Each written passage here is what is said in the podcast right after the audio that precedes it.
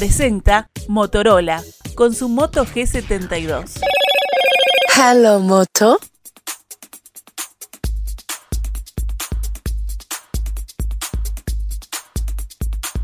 La polémica por la puesta en funcionamiento de nuevos radares ha quedado instalada. Recordemos, autoridades nacionales inauguraron en las últimas horas el Centro de Sistemas Inteligentes de Tránsito, con el que quedaron operativos 112 radares, de los cuales 100 ya están funcionando y comenzarán a multar recién dentro de un mes. Según el último informe anual de siniestralidad elaborado por UNACEB, en 2022 se registraron 20.210 accidentes de tránsito en todo el país, con 25.164 lesionados, de los cuales 3.178 resultaron con heridas de gravedad y 431 fallecieron. El ministro de Transporte, José Luis Falero, explicó cuál es el objetivo de fiscalizar con estos nuevos equipos. Y vamos a tener acá la posibilidad de ver en tiempo real lo que está sucediendo en nuestra ruta y, también este, evaluar permanentemente las necesidades que tengamos de mejora de infraestructura en lo que hace a las rutas nacionales y al comportamiento de los conductores en las mismas, que es un tema que nos preocupa a todos y nos debe ocupar, ¿verdad? Porque el año pasado perdimos más de 400 vidas como consecuencia de siniestros de tránsito. Por su parte, el diputado de Cabildo Abierto, Álvaro Perrone, criticó la enorme cantidad de estos aparatos que hay en rutas nacionales. Entonces, hay muchos radares. La multa es la forma de controlar los excesos de velocidad. ¿Cuánto incide este factor en los accidentes de tránsito? Lo conversamos en nuestra entrevista central con Gerardo Barrios, expresidente de la UNACEB. Además, Barrios es médico intensivista, ahora jubilado, y fue fundador de la Sociedad Uruguaya de Seguridad Vial y Medicina del Tránsito. Doctor Barrios, ¿cómo le va? Buenos días, gracias por acompañarnos. No, gracias a ustedes por convocarnos. ¿Diez años en, la UNACEB? Sí, la ley establecía que podíamos estar los primeros cinco y después renovar los cinco más. Entonces estuvimos durante el periodo de 2007, fines del 2007 hasta el 2017, allí tratando de elaborar digamos, una política de seguridad vial que, basada en la evidencia, permitiera disminuir la cantidad de lesionados y fallecidos. Y bueno, y durante la gestión de esos 10 años, que obviamente no fue algo personal, digamos, formamos un equipo de trabajo porque hay mucha expertise a nivel nacional y bueno, eh, en base a ese equipo de trabajo se estableció lo que tengo acá, que es un elemento central, el Plan de Seguridad Vial 2008-2012. Fue el primer plan que Uruguay tuvo con relación a las políticas de seguridad vial, cuyo centro está en evitar las muertes y lesiones graves en la comunidad. Eso porque, en definitiva, antes del 2008, antes de 2007, estábamos pagando el costo social de más de 600 muertes en el tránsito, eh, o sea, una tasa, pues se mide por tasas por cada 100.000 habitantes, de 21, de 21 lesionados, de, perdón, de 21 fallecidos por 100.000 habitantes. Y bueno, el desarrollo de una política basada en la evidencia, como decíamos, es decir, en las cosas que son útiles y a su vez también priorizadas en función del impacto que tiene la siniestralidad en la vida de la gente, digamos, bueno, se logró llegar a una tasa de 12 por 100.000, es decir, un descenso sostenido que permitió consolidar las políticas de seguridad vial. Acuérdense que en aquel entonces era extremadamente raro que la gente utilizara el casco ¿no? en los motociclistas o el cinturón de seguridad o los niños viajaban sueltos o los este, sistemas de retención infantil no, no, no, se habían incorporado, es decir, había una serie de elementos que hacían a esa cantidad de fallecidos antes del 2007 y por eso Uruguay, bueno, ingresó en una de las recomendaciones principales de los organismos mundiales, es decir, los países tienen que tener una referencia, es decir, un líder, un, liderazgo, digamos, para desarrollar las políticas de seguridad vial. Y bueno, eso fue lo que hicimos en definitiva. Hubo varias luchas, varias peleas, ya vemos, eh, usando el lenguaje de tránsito, varios mojones en esos 10 años de gestión. El tema de los cascos, el tema del uso de las luces cortas eh, diurnas, el tema de las sillas de retención infantil y el tema del consumo de alcohol. Han sido algunas de esas, seguramente hay muchas más, pero algunas de esas. ¿Qué recuerdo tiene del impulso de esas iniciativas y cómo las ve hoy en perspectiva? Y bueno, nosotros este, lo que podemos decir así como síntesis es que las cosas en el tránsito no suceden por casualidad. Todo tiene su causalidad, los buenos o los malos resultados. Y establecimos, como decíamos, una estrategia de establecer acciones que tuvieran rápido impacto en disminuir la cantidad de lesionados y fallecidos en, en las vías públicas.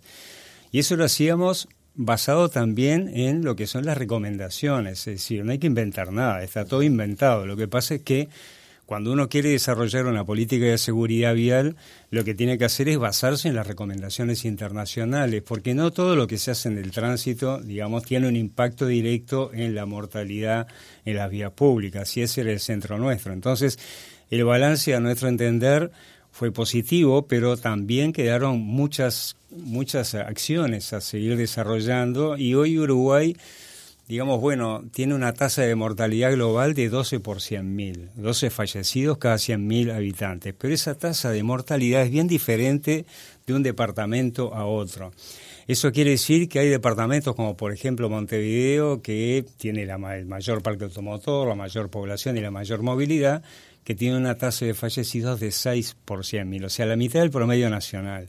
Este, y eso, digamos, tampoco es por casualidad, es porque se vienen desarrollando planes que en definitiva arrojan sus resultados. Y esos planes, aparte, eh, tienen que estar accesibles a la población. Nosotros insistíamos, por eso el primer plan 2008-2012, porque la población tiene que saber para qué se creó uno una SEB en el 2007. Y entonces, en definitiva, lo que se trata es decir, bueno, estos son los resultados y estas son las metas que nosotros tenemos, que es un poco lo que está fallando hoy, que es la ausencia de, una planificación basada en la evidencia. Basada en la evidencia decimos nosotros porque eh, lo que muestra la experiencia mundial y también la experiencia nuestra, porque en definitiva hay mucha experiencia nacional acumulada, es que tenemos que insistir con algunos aspectos que son aspectos básicos como la velocidad, como el uso del casco, como los cinturones, el sistema de retención infantil, las luces encendidas, las rápidas respuestas desde el punto de vista sanitario, una vez que este, los lesionados están, digamos, bueno, hay que responder en todo el país, digamos, con respuestas adecuadas en tiempo y en, en calidad y protocolización de las unidades que responden, así como en los centros hospitalarios también, y obviamente en la rehabilitación. Uruguay no puede, a ver, este, yo en esto, claro, uno por, por la profesión está muy, muy, muy vinculado a este tema. Nos dedicamos la vida, digamos, a tratar de desarrollar estas cosas. Y uno no puede estar aceptando así fácilmente que haya 25.000 lesionados al año, más de 430 fallecidos, digamos, y eso nada más que parece que se muestran como cifras, pero no hay acciones que en definitiva logren revertir esa situación.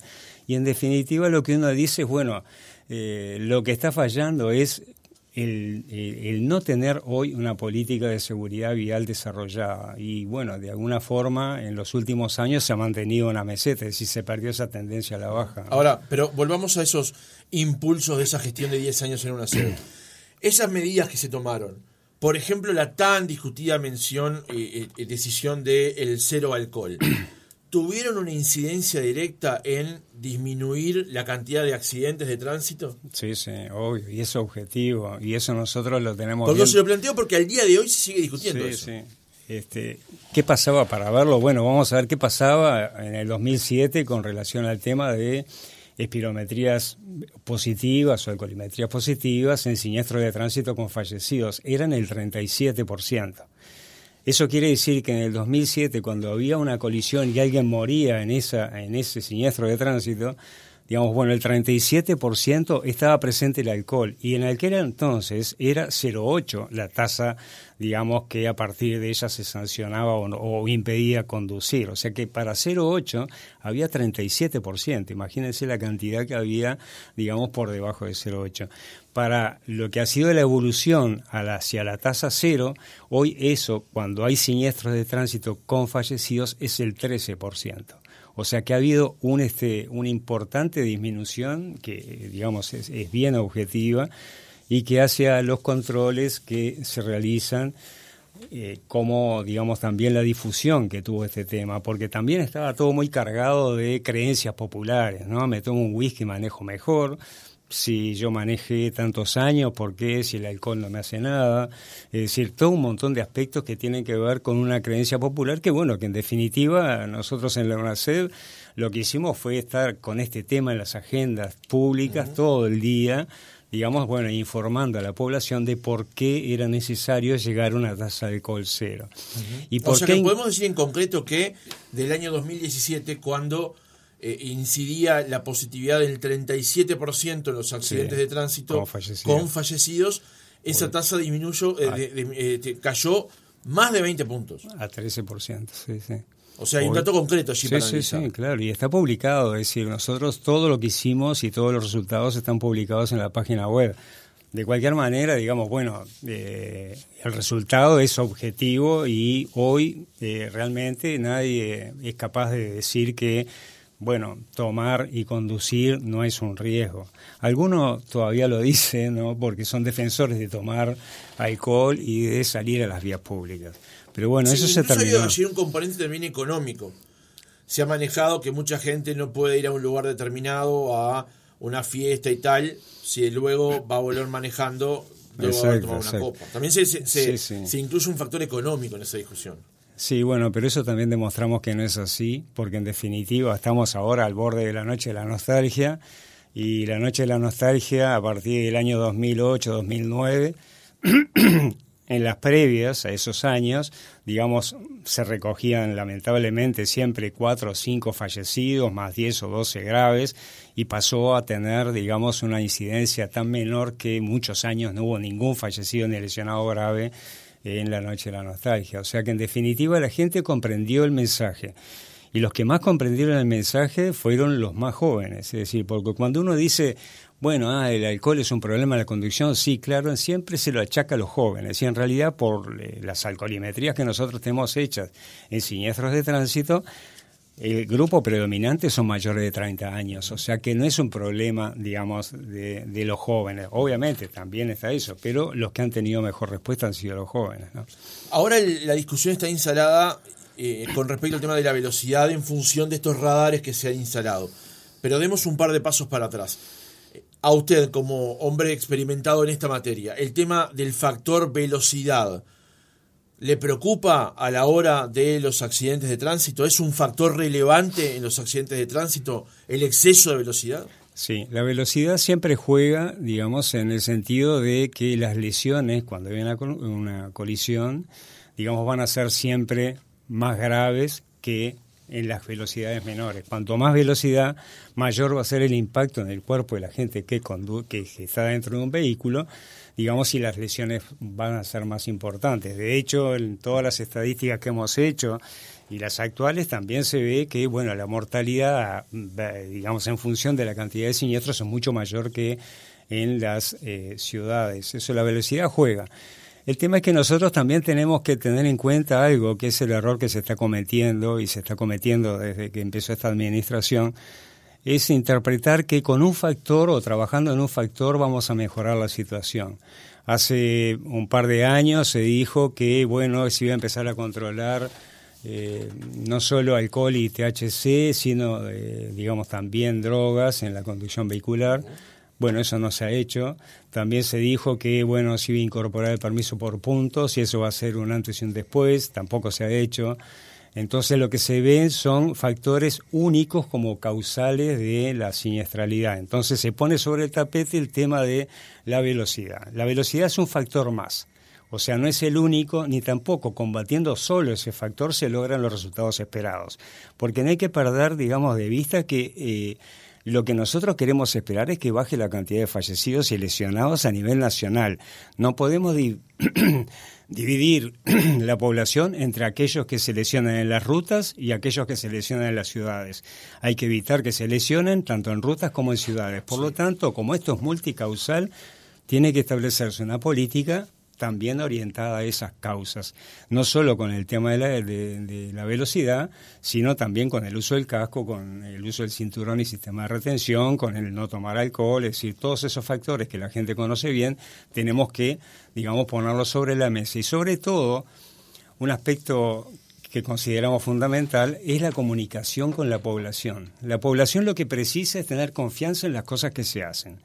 Entonces las cosas que se hacen tienen que tener, digamos, la, una metodología de trabajo que haga a que las cosas que están pasando hoy o la discusión que está pasando hoy no se produzca. No podemos tener elementos tan este, importantes como los radares hoy en la discusión, radares sí, radares no, los pongo, los saco, serán 100, serán 170, y si uno protesta, digamos, bueno, porque excede siempre la velocidad, digo, bueno, hermano, cambió la cosa. Y en definitiva, la velocidad hay que combatirla, sí, pero también hay que combatir los otros este, factores. ¿Y cómo se hace eso? Bueno, se hace en base al establecimiento de una política de seguridad vial nacional. Para eso se creó la UNACED. La UNACED no se creó para estar en la torre ejecutiva sin desarrollar, digamos, una política. Y esa política tiene que reflejarse en los resultados. Si por cuarto año consecutivo estamos en la misma tasa de fallecidos, pese a todo lo que se ha hecho, tenemos que revisar lo que se está haciendo en forma urgente y nosotros somos impulsores de pensarlo como emergencia nacional. Es decir, las muertes y lesiones en las vías públicas se pueden evitar, son 100% evitables. Hoy el mundo va hacia eso. Sin embargo, nosotros estamos estancados y nadie dice nada, digamos, ni se establecen tampoco acciones que permitan, en definitiva, bajar esas cifras. Ayer la, la presentó unos datos, no hay demasiada ampliación de estos datos, en donde dicen que en 2022 se registraron 133 fallecidos en jurisdicción nacional de enero a junio y en 2023 también de enero a junio 94, lo que es una caída de 39 personas y el torno del 30% menos de fallecidos. Son datos del primer semestre y no, no hay demasiada ampliación sobre eso, digamos. Sí, bueno, ahí está el otro problema, es decir, cómo comunicamos y cómo analizamos las cosas. Es decir, cuando uno analiza datos, tiene que analizarlos científicamente, basado en eh, exámenes que hay que hacer en los datos. Los datos por sí mismos no dicen nada. Es decir, uno puede tener buenos o malos resultados, pero lo que hay que hacer en base a los datos es analizarlos y establecer cuáles van a ser las acciones prioritarias para disminuir, si es que aumentó la cantidad de lesionados y fallecidos, o, digamos, tomar otras acciones.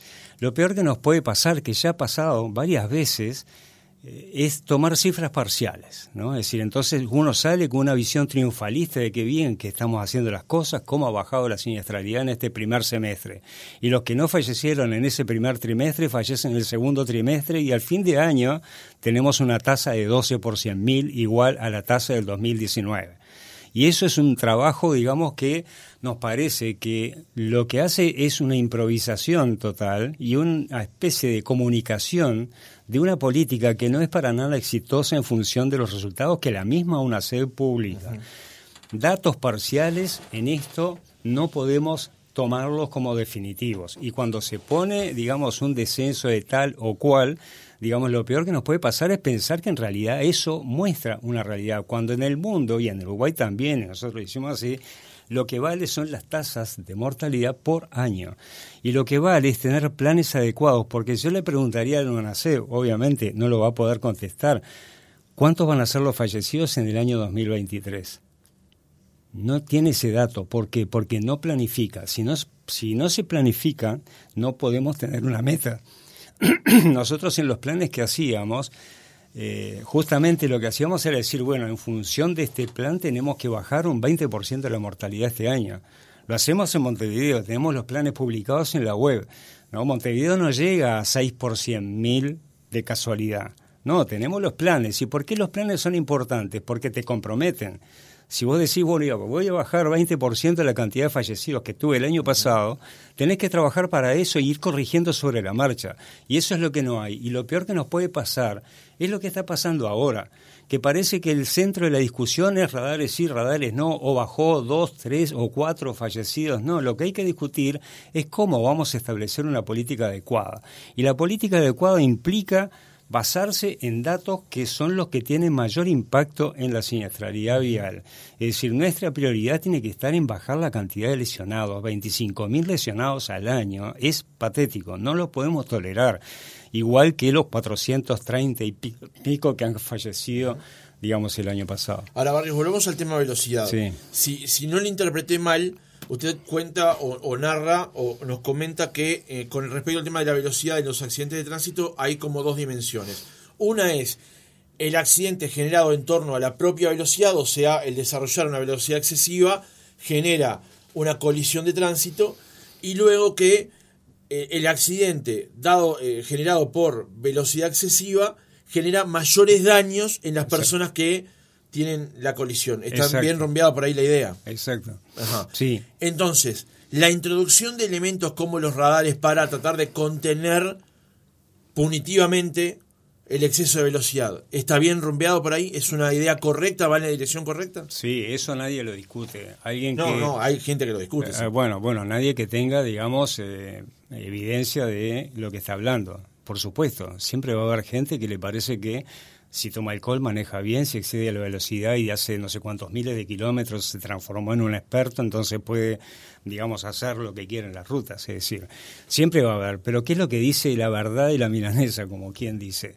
Es decir, ¿qué es lo que dicen los resultados de Uruguay? Ya no solo del mundo, sino de Uruguay. Cuando uno pone un radar, lo pone por dos cosas, o lo puede poner de dos maneras. Primero, uno, coloca un radar para bajar la siniestralidad vial que ya tenemos registrada en tales lugares, sea en las zonas urbanas o sea en las rutas nacionales. La otra forma de colocar radares, y los pongo en lugares donde sé que la gente va como taponazo y no tengo, digamos, mayor siniestralidad, pero no importa, lo coloco ahí. Ah, esas son las dos maneras. Obviamente, cuando uno seguía... ¿Acá hay las dos? Sí, sí. Cuando uno seguía por la seguridad vial, para bajar la cantidad de siniestros o tratar de, en lo posible, proteger mucho más a la población, los coloca, por ejemplo, en lo que pasa en San José, en San José, perdón, en San Luis, en la interbañaria en San Luis. ¿Qué pasa en San Luis? Se colocaron dos radares. La siniestralidad vial ahí, los peatones embestidos y las colisiones que se venían produciendo bajaron a cero. O sea que ahí hay un aspecto que es fundamental en todo lo que tiene que ver con la preservación de la vida de la gente. El otro ejemplo, Coimbra. Todos se acuerdan acá de la Rambla y Coimbra, lo que son las palmeras y la cantidad de muertos que esas palmeras, digamos, generaron. ¿Hasta qué? Hasta que se puso un radar. O en la calle Rivera, digamos, o en varios lugares, digamos, del departamento de Montevideo, donde la colocación de radares bajó un 60 o un 70% la cantidad de siniestros de tránsito. Por lo tanto, nadie discute la importancia de incorporar la tecnología. Está el otro tema, la multa o no multa. Multas, o, y bueno, en el mundo funciona con multas. Cualquiera que de los que hablan, si pueden entrar a Internet y averiguar lo que son los valores de las multas, por ejemplo, para poner un ejemplo, en España, o si estuvieron en Europa, digamos, bueno, se van a dar cuenta que hay valores de multas muy elevados y que se multa con los radares y con el personal, digamos, que hace los controles. Los radares no sustituyen al personal, al contrario, incentivan a que se coloque más personal en las vías públicas. Es decir, es un complemento de las acciones que llevan adelante los inspectores de tránsito. Por lo tanto, multar se va a multar. Y eso ha pasado históricamente, pasa desde que se colocaron los radares en los distintos departamentos. El tema es que, bueno, todo eso tiene que volcarse también, o gran parte de eso, a la seguridad vial, porque no es solo la velocidad. Y hay que poner radares donde en realidad los radares tienen su función. No voy a entrar en la discusión si son muchos, son pocos o qué sé yo. Bueno, veremos dónde se colocan. yo, lo voy a invitar a que se meta de todas maneras, porque el diputado Perrone ha manejado que son muchos radares. Eh, son 112 que ya quedaron operativos, de los cuales ya 100 ya están funcionando. Y la, duda que pasa, o que muchos este, oyentes nos trasladaban, es en un mismo tramo de una determinada ruta hay un radar muy cerca del otro. Entonces, eso está bien, es el ideal colocarlos de esa manera. La cantidad de radares controlados por el Ministerio de Transporte en rutas nacionales es la adecuada teniendo en cuenta la traza de todo el país, la cantidad de kilómetros que hay y sobre todo, y algo que usted deslizaba recién, el estudio que se hace para colocar un radar en determinado punto. Exacto. ¿Qué, qué, opina sobre eso? Bueno, ahí está uno de los problemas o uno de los temas que van de la mano de la colocación de distintos dispositivos, digamos, de seguridad vial. Uno tiene que hacerlo basado en investigación. Es decir, entonces si uno lo lleva adelante el criterio de disminuir, la cantidad de siniestros con lesionados, digamos, bueno, tiene un criterio o el mismo criterio de disminuir la probabilidad, es decir, el factor de riesgo de tener un siniestro con lesionados. Eso es un criterio de colocación. El otro es el criterio, digamos, bueno, de la improvisación. Van y se colocan, digamos, bueno, donde en realidad no tiene un sentido, no hay un siniestro de tránsito en años y ahí hay un radar. O colocar radares como, digamos, lo que pasó, esos móviles que no tenían, muchos de ellos, ni siquiera qué velocidad permitida había que ir. Es decir, todas esas cosas surgen, porque en definitiva, digamos, cuando uno tiene un instrumento para este, controlar la velocidad u otro factor, como pasó con las espirometrías. Es decir, bueno, uno tiene que tener los mejores equipos, pero a su vez la formación y la información adecuada para su utilización, basado justamente en la expertise que tiene nuestro país con relación a, ciertos lugares donde se han colocado los radares. Y bueno, y eso es fundamental, y eso es lo que no se está haciendo. Y en definitiva, eh, el mejor ejemplo que poníamos, que era el de San Luis, digamos, bueno, no es lo mismo lo que pasó con otros radares, digamos, que se han colocado en forma rara, en el sentido de que a mí no me queda claro qué es lo que están persiguiendo.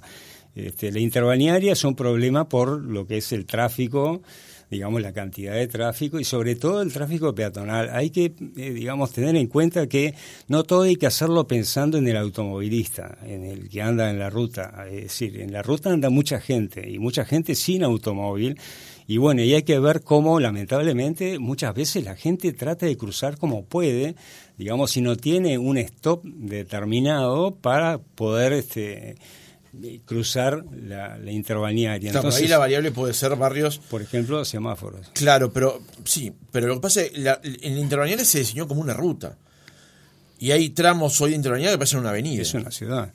Claro, entonces, eh, si, si ese es el camino para llegar hacia el este del país, a, centros este, turísticos como puede ser Punta del Este o Piriápolis, y hay que ir semáforo tras semáforo o peaje peatonal tras peaje peatonal, la, ruta no fluye tampoco. Sí, entonces y ahí tenemos otro problema. Es más importante el fluido de los vehículos, más que los peatones. No, supongo que hay una cosa a conciliar allí, ¿no? Y sí, bueno, justamente eso depende del estudio que se hace y de la coordinación de los semáforos que se hace.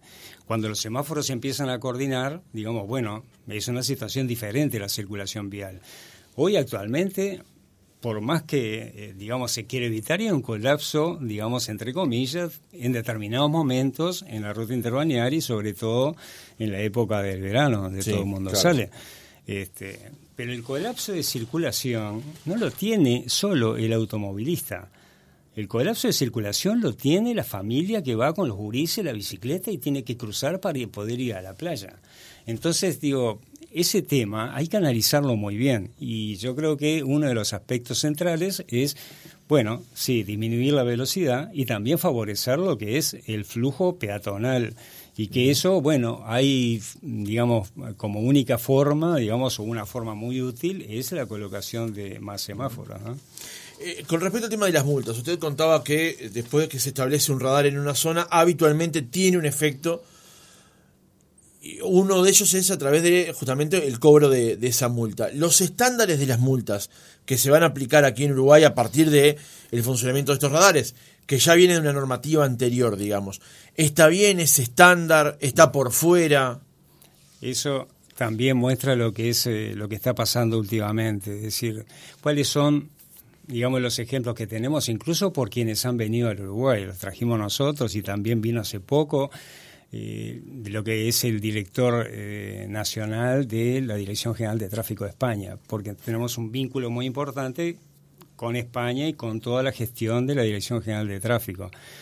Y ellos, digamos, decían con mucha sapiencia en base a su experiencia, hay que ver que España está dentro de los países de la Unión Europea que tiene la menor siniestralidad. España tiene cuatro fallecidos cada 100.000 habitantes, cuatro, o sea, tres veces menos que nosotros. Entonces, si habrá que escucharlos, pues son muy parecidos. Hay que derrumbar ese mito de que ah, los uruguayos somos hijos de rigor, no. Todo el mundo es hijo de rigor. Si no hay normas de tránsito, digamos, seguramente la mortalidad no iba a ser tan baja. Y basta ir a cualquier país de eso para ver lo que son las, las, los controles y lo que son las sanciones. Multar hay que multar, eso es evidente, porque es la forma de persuadir al conductor para cumplir las normas.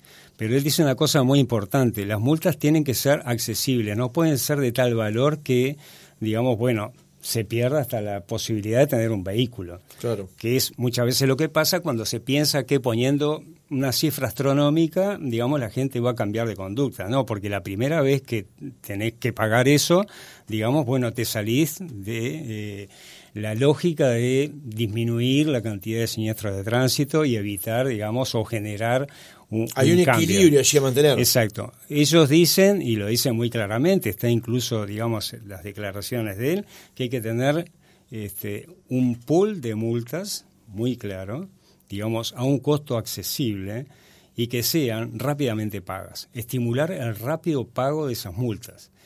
¿Con qué? Con estímulos. Bajará el 50% el valor de esa multa si la pagás ahora este mes. Es decir, cosas de ese tipo. Multas que no sean astronómicas, que sean pagas rápidamente. Pero, ¿qué es lo que pasa en Uruguay? ¿Qué es lo que se aprobó? Y bueno, y que la multa puede pagarse hasta en 36 cuotas. Eso va contra, digamos, lo que es la evidencia de lo que hay que hacer. Entonces, a eso es lo que nosotros decimos. En esto no se puede improvisar, porque cuando uno improvisa, tiene que tener en cuenta que la improvisación es enemiga de los buenos resultados en seguridad vial. Esto es una disciplina muy compleja. Hay que saber mucho para hablar de este tema, hay que estudiar mucho y ver qué es lo que pasa en el país y en el mundo, digamos, y no puede ser parte de una expertología que a veces nos ocurre a todos que nos transformamos en, ah, no, para mí es esto. No, si uno trabaja con el para mí, ahí es donde empieza a perder la gente común, la gente que anda en la calle, los motociclistas que andan en la calle, los peatones. Es decir, por ejemplo, Montevideo, si tiene la tasa más baja de mortalidad, es porque se han desarrollado acciones orientadas hacia los más vulnerables, que son los peatones, los ciclistas y los motociclistas.